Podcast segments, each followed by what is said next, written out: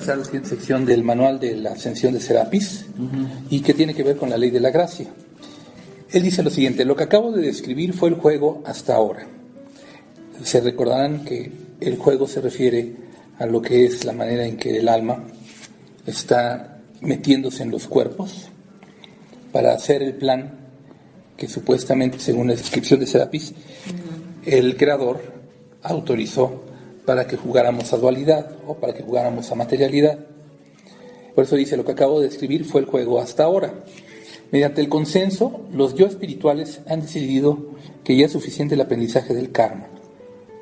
A medida que el planeta se ha encarrillado por la vía rápida hacia la ascensión, debemos concluirlo prontamente.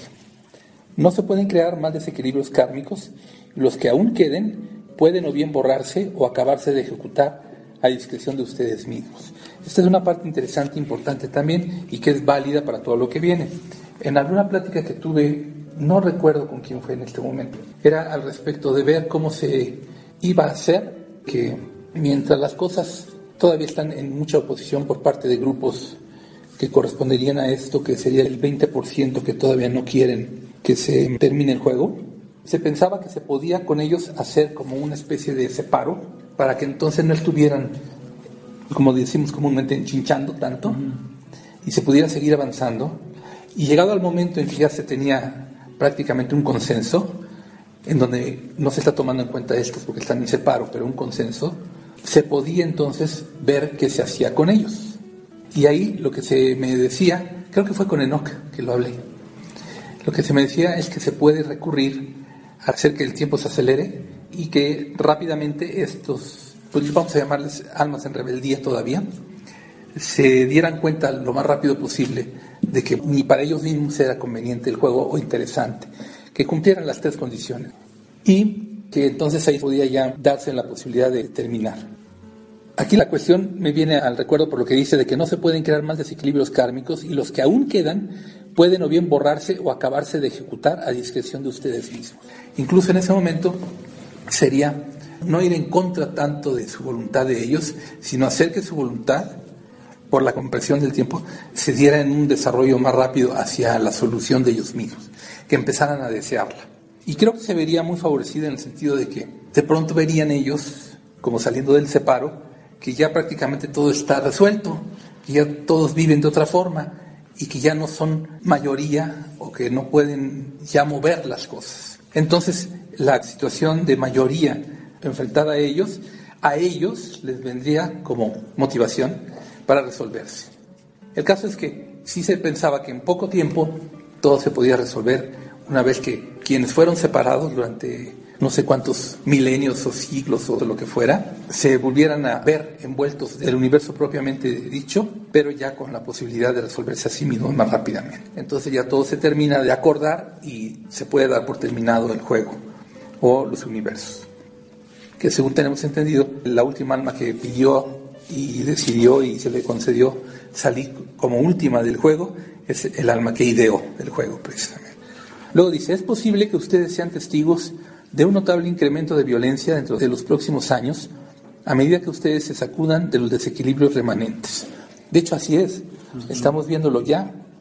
Cada vez hay mayor renuencia porque las entidades o las personas o las decisiones, las almas, las voluntades que no están todavía favoreciendo el cambio, tal ponerse en contra, se los están llevando entre las patas las cosas, o sea, se están realmente enfrentando a una vibración más acelerada como sentir el choque.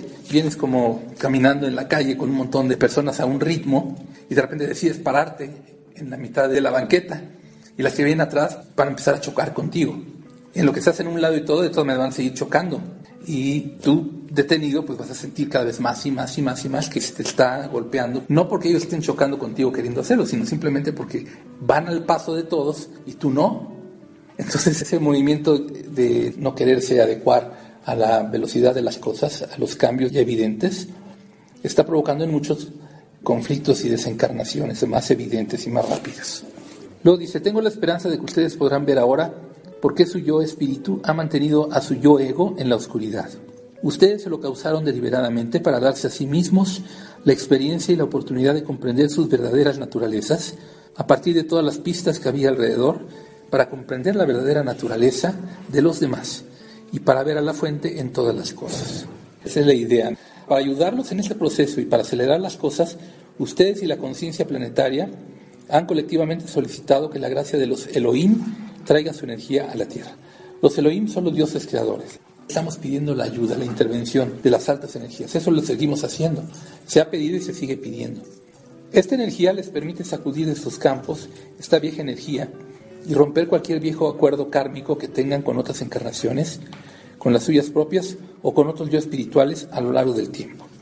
Esto es interesante porque ahora lo que también se nos está diciendo es que si bien estamos pidiendo ayudas y se nos están dando, también llega ya el momento de que sobre todo los que son maestros ascendidos y descendieron, o los que vienen de la unidad y descendieron, empiecen ya a hacer su parte. Esto implica de parte de las almas que están ayudando respeto, como decir, les estamos ayudando para que se acuerden, pero ya avanzaron. Seguirles ayudando sería como, ya estoy muy a gusto así, y no, porque por algo somos todos maestros y hemos bajado para algo, y esa es la tarea que hay que hacer. Entonces llega un momento en que como que se van retirando un poquito las ayudas, no se quitan del todo, pero sí se retiran bastante. Y en ese momento se pueden sentir como vacíos, en donde uno siente, pues entonces ya no estoy tan acompañado, tan apoyado que hice, pero con la explicación se entiende más, o se entiende del todo, que es momento de que los maestros empiecen también ya a tomar su poder. La energía de la gracia borra todos los karmas. En la segunda parte vamos a ver algunas invocaciones para acelerar este proceso. La gracia es importante, la gracia es ver las cosas como Dios las ve. Nosotros estamos en gracia cuando hacemos lo que Dios hace, cuando sentimos lo que Dios siente, cuando manifestamos como Dios manifiesta. Todo lo que tenga que ver con Dios es gracia. Así como también podemos decir que todo lo que tenga que ver directamente con Dios es santo. La energía de la gracia borra todos los karmas. No puede ser de otra manera. Dios no valida ni la separación, ni la dualidad, ni, ni nada que no sea el amor. Y si los karmas están referidos a todo lo que ya se dijo en la otra sesión, según lo pone Serapis, que son esos juegos donde aparentemente se debe una compensación al otro y demás, porque son juegos de dualidad, pues obviamente para Dios no son reales, no los valida, y por tanto en el momento en que se le manifiestan a Dios las posibilidades de, yo todavía tengo estos karmas, yo todavía no siento el equilibrio, pero se los pone uno en sus manos, ¿qué hace Dios con eso? Los elimina por completo, no existen para él. Dicen en el texto, ¿y Darwin qué? Mucho de este capítulo sobrevuela la teoría de la evolución cómo salió el hombre a partir de la sustancia primigenia y todo lo demás. ¿Y qué? Eso fue hace 100 años. Se trató apenas de una hipótesis basada en evidencia muy débil, de todas maneras. Los paleontólogos han tratado de imaginarse el cuadro completo del rompecabezas de la creación a partir de unos pocos pedazos de huesos. La historia del origen de las especies no es una progresión lineal de abajo hacia arriba, sino una densificación no lineal de arriba hacia abajo. Es como dicen, no somos personas teniendo una experiencia espiritual, somos espíritus teniendo una experiencia personal. Sus yo espirituales tienen cosas mejores que hacer que ponerse a supervisar cosas saliendo del mar, desarrollando pulmones, brazos, piernas y finalmente suficiente conciencia para poderse relacionar con sus creadores. Y si como algunos lo creen, las especies hicieron crecer a sus propios yo espirituales a medida que se iban desarrollando, ¿Por qué están ustedes tratando de ponerse en contacto con ellas de nuevo? Allí no habría nada que encontrar. Y para resumir todo esto, pregúntense si parece plausible que algo pudiera arrastrarse desde el océano y desarrollar una brillante conciencia capaz de voltearse y explorar sus propios orígenes y naturaleza. Pues según una teoría de la evolución, sí, sí es plausible. Y de hecho es lo que se dice que sucedió. Serapis nos está diciendo es que no, amigos míos, la conciencia desarrolló a la humanidad y no lo contrario. Ustedes son espíritu. Esa es una afirmación que él hace y es como para dejar claro el asunto. No viene como ustedes lo están viendo, que la materia y la materia desarrolla espíritu. Es al revés. Es el espíritu el que ha querido, de alguna forma, visto como un juego, como una posibilidad, meterse a jugar el juego de la materialidad y de la formación de cuerpos para estar en ellos. Dice, ustedes son espíritu hecho carne. En vez de salir desde el lodo, ustedes descendieron desde el espíritu. Ustedes se volvieron densos, más allá del punto de estar al tanto del espíritu, y se han pasado los últimos pocos miles de años tratando de recuperarlo. No está tratando de probar, está tratando de informar, de revelar la verdad de las cosas. El cambiar las ideas es importante, interesante, necesario incluso, y sobre todo en momentos de cambio como estos, y que son momentos de cambio porque aún lo que consideramos real nos está dando muestra de que no es nada más así. Esa cuestión, por ejemplo, del descubrimiento de la física cuántica es muy importante también por eso, que es llegar al punto en donde privilegiado un paradigma de investigación e indagación de verdades se deriva en el rompimiento de ese mismo paradigma. Por eso me gusta mucho, por ejemplo, el teorema de Gödel acerca de la incompletitud de la matemática, en donde se ve que todo lo que está sustentado sobre la matemática parte de axiomas que son puestos más como artículos de fe que como otra cosa, porque no se demuestran a sí mismos, pero que sí sirven como base para fundamentar todo lo que son las derivaciones matemáticas que nos han permitido llegar a otros planetas con naves o incluso personalmente a la Luna, o tantas otras cosas que se han logrado. Y es bien interesante eso porque entonces no tenemos nada sustentable al 100%. Hay un libro muy interesante, me gustaría mucho empezarlo a ver también en nuestras pláticas, que recibió incluso el premio Pulitzer, que fue escrito por Douglas R. Hofstadter, Gödel y Bach, An Eternal Golden Braid, una trenza eterna dorada, que es todo un tratado de cómo tres hombres hicieron demostración de que la realidad era mucho más de lo que pensamos que es. Gödel, al poner su teorema de la incompletitud de, la matemática, Escher, con sus dibujos, en donde todo es recurrente, los laberintos, los movimientos de dimensionalidad y de espacio muy fuertes, y Bach con sus fugas y su música, como jugando de tantas maneras con la música, se logran excelsitudes y complejidades muy grandes. Y como en los tres están algunas cosas importantes que en común tienen, como esto de cómo hay fractales en cada una de esas propuestas y cómo se van llevando al infinito bajo un modelo. Cuando llegan los momentos de cambio, según nos dice Serapis, la gracia juega un papel importante en ese momento, porque si ya estamos derivando hacia la visión del espíritu y estamos empezando a trascender la visión solo material, podemos hacer que las bases no sean ya solo o ya no las del mundo material, sino también, y más bien ahora, las del espíritu, que nada más es una y es básica, y de ellas se derivan todas, que solo el amor es real. Entonces, si pasamos de una a la otra, caemos de los karmas y de compensaciones a la gracia. Y la gracia resuelve todo, de golpe y porrazo. Ustedes se volvieron densos más allá del punto de estar al tanto del espíritu y se han pasado los últimos pocos miles de años tratando de recuperarlo. El espíritu nunca se olvidó.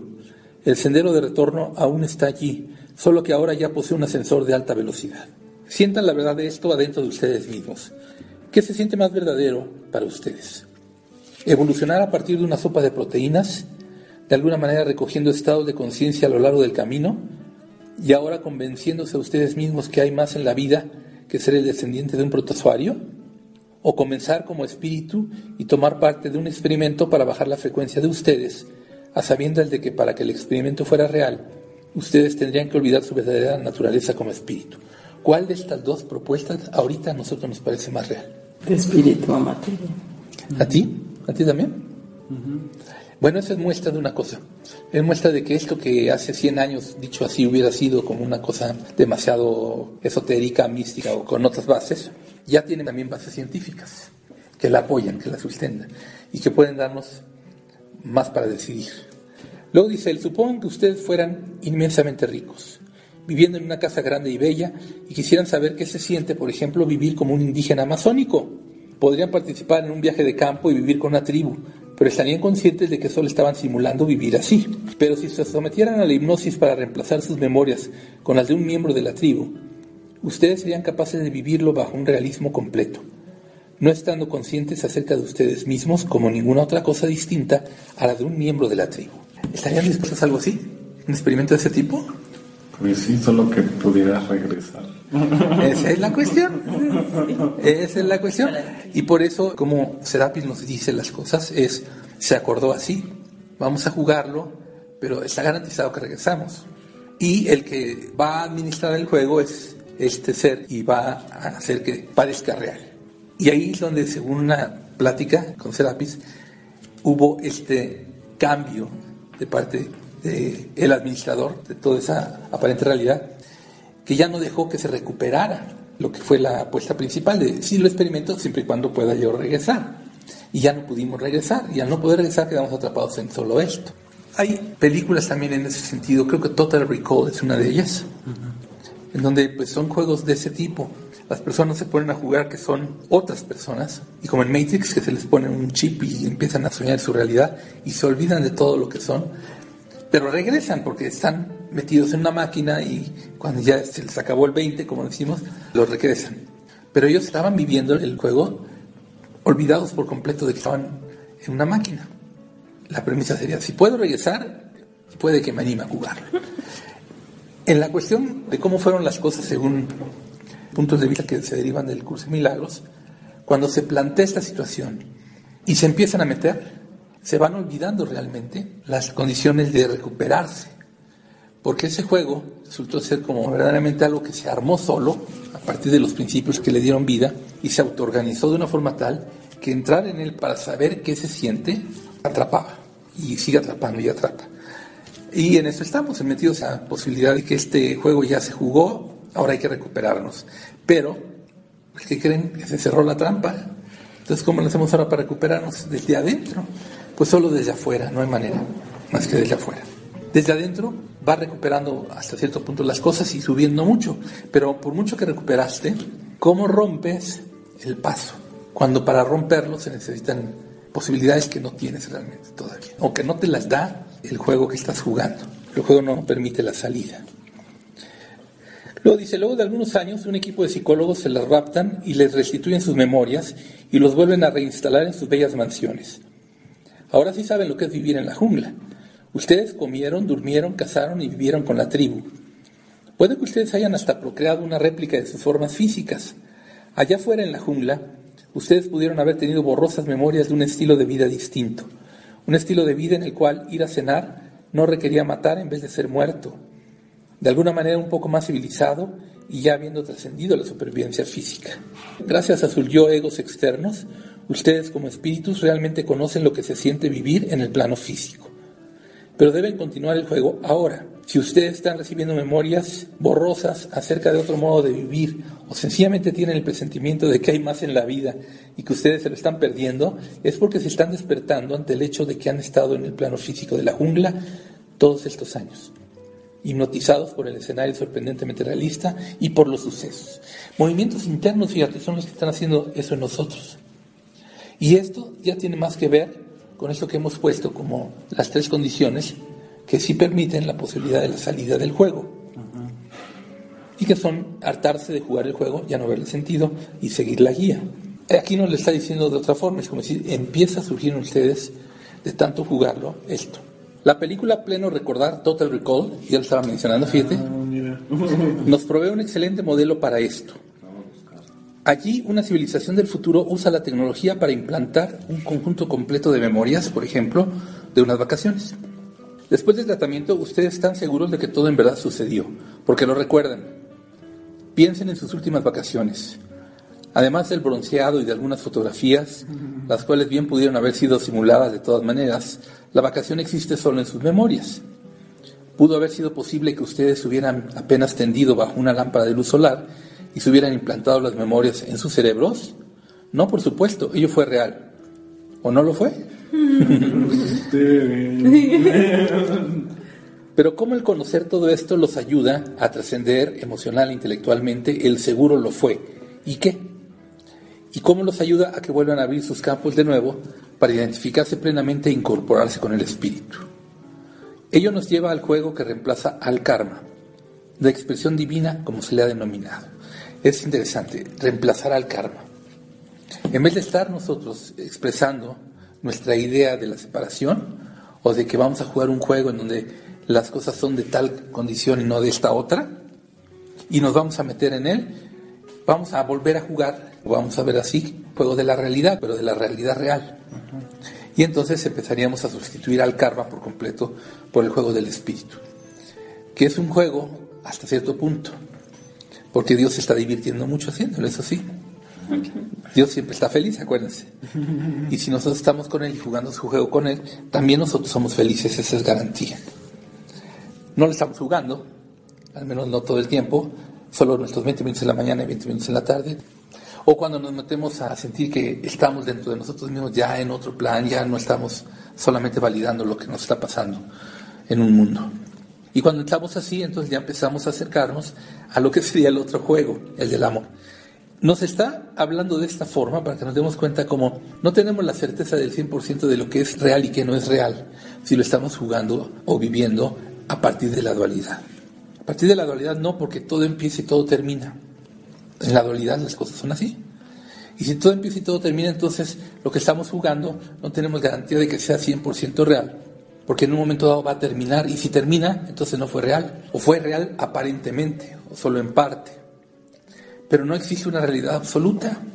Y si no existe una realidad absoluta, entonces todo es una broma, o un juego, o una trampa. Para que hubiera una realidad absoluta, no tendría que tener las condiciones que tiene el espacio y el tiempo, o el juego del universo. Vamos a hacerlo al revés. ¿Se acuerdan que les platicaba que lo que hizo Luzbel fue, voy a idear esta posición, esta otra posibilidad, qué características debe de tener? Y puso todas las que no tienen la realidad real. Ahora, si nosotros salimos de esto y empezamos a querer jugar el otro juego, ¿qué podremos hacer? Exactamente la inversa. ¿Qué cosas sí debe de tener el juego que vamos a jugar ahora? Y entonces, si aquí hay dualidad, ah, entonces aquí ya no hay dualidad, aquí hay unidad. Aquí no encontramos amor, allá sí debemos encontrar amor, pero siempre. Aquí las cosas empiezan y terminan, allá no. Nunca empezaron, nunca terminaron. Aquí la risa surge como a partir de ciertas cosas y no de otras, allá todo el tiempo todo es motivo de risa. Cuando empezamos a hacer las cosas así, decimos, nuestra lista implica todo esto, bueno, entonces voy a jugar ese juego. ¿Qué hicimos cuando nos metimos esto? Lo tomamos en serio y decidimos olvidar y empezamos a creernos. Y si hacemos lo mismo, ¿qué tendría que pasar? Olvidar todo esto, hacer válidas las premisas que debieran de ser y empezarlo a jugar. Pero fíjense que ahí pasa una cuestión interesante. Mientras que nosotros lo vemos como juego, el de allá para acá, entrarlo a jugar, y con la aparente garantía de que salimos, pero nos atrapó, cuando vamos al revés, lo vamos a hacer también con la garantía de que esto entonces se termina. Si lo hacemos así, vamos con la misma confianza que tuvimos cuando entramos acá. Pero resulta, es lo que hemos estado viendo, que no todos tienen ese tipo de confianza. Porque cuando llega el momento de la verdad y decir, bueno, ya está abierta la puerta, ahora pásate al otro lado, nada más que para eso tienes que dejar todos tus logros atrás. O sea, tienes que ya no hacer válidos tu juego que te puso en la posición en la que alcanzaste este momento de estar ya acá. Nada de eso sirvió, no es real. Fíjate lo que pasó. Estábamos dispuestos a jugar este juego, olvidando esto, que ahora olvidar este juego que no es real y empezar a jugar el juego de la realidad. Hay mucha gente que por eso todavía no se puede llenar la unidad, porque no están dispuestas a cumplir con las características que esa realidad sí pone. Hay una que no quieren soltar, y esa que no quieren soltar es, entonces no sirvió de nada todo lo que jugué. Pues no, no sirvió de nada. Pues como que les desesperanza. como dicen, pues entonces qué? Y entonces quedan atrapados. Pero cuando se animan finalmente, empieza la risa, empieza todos los que han pasado para allá y que hemos sabido las reacciones que tuvieron, la primera reacción es de risa, de una alegría infinita. Otro capítulo.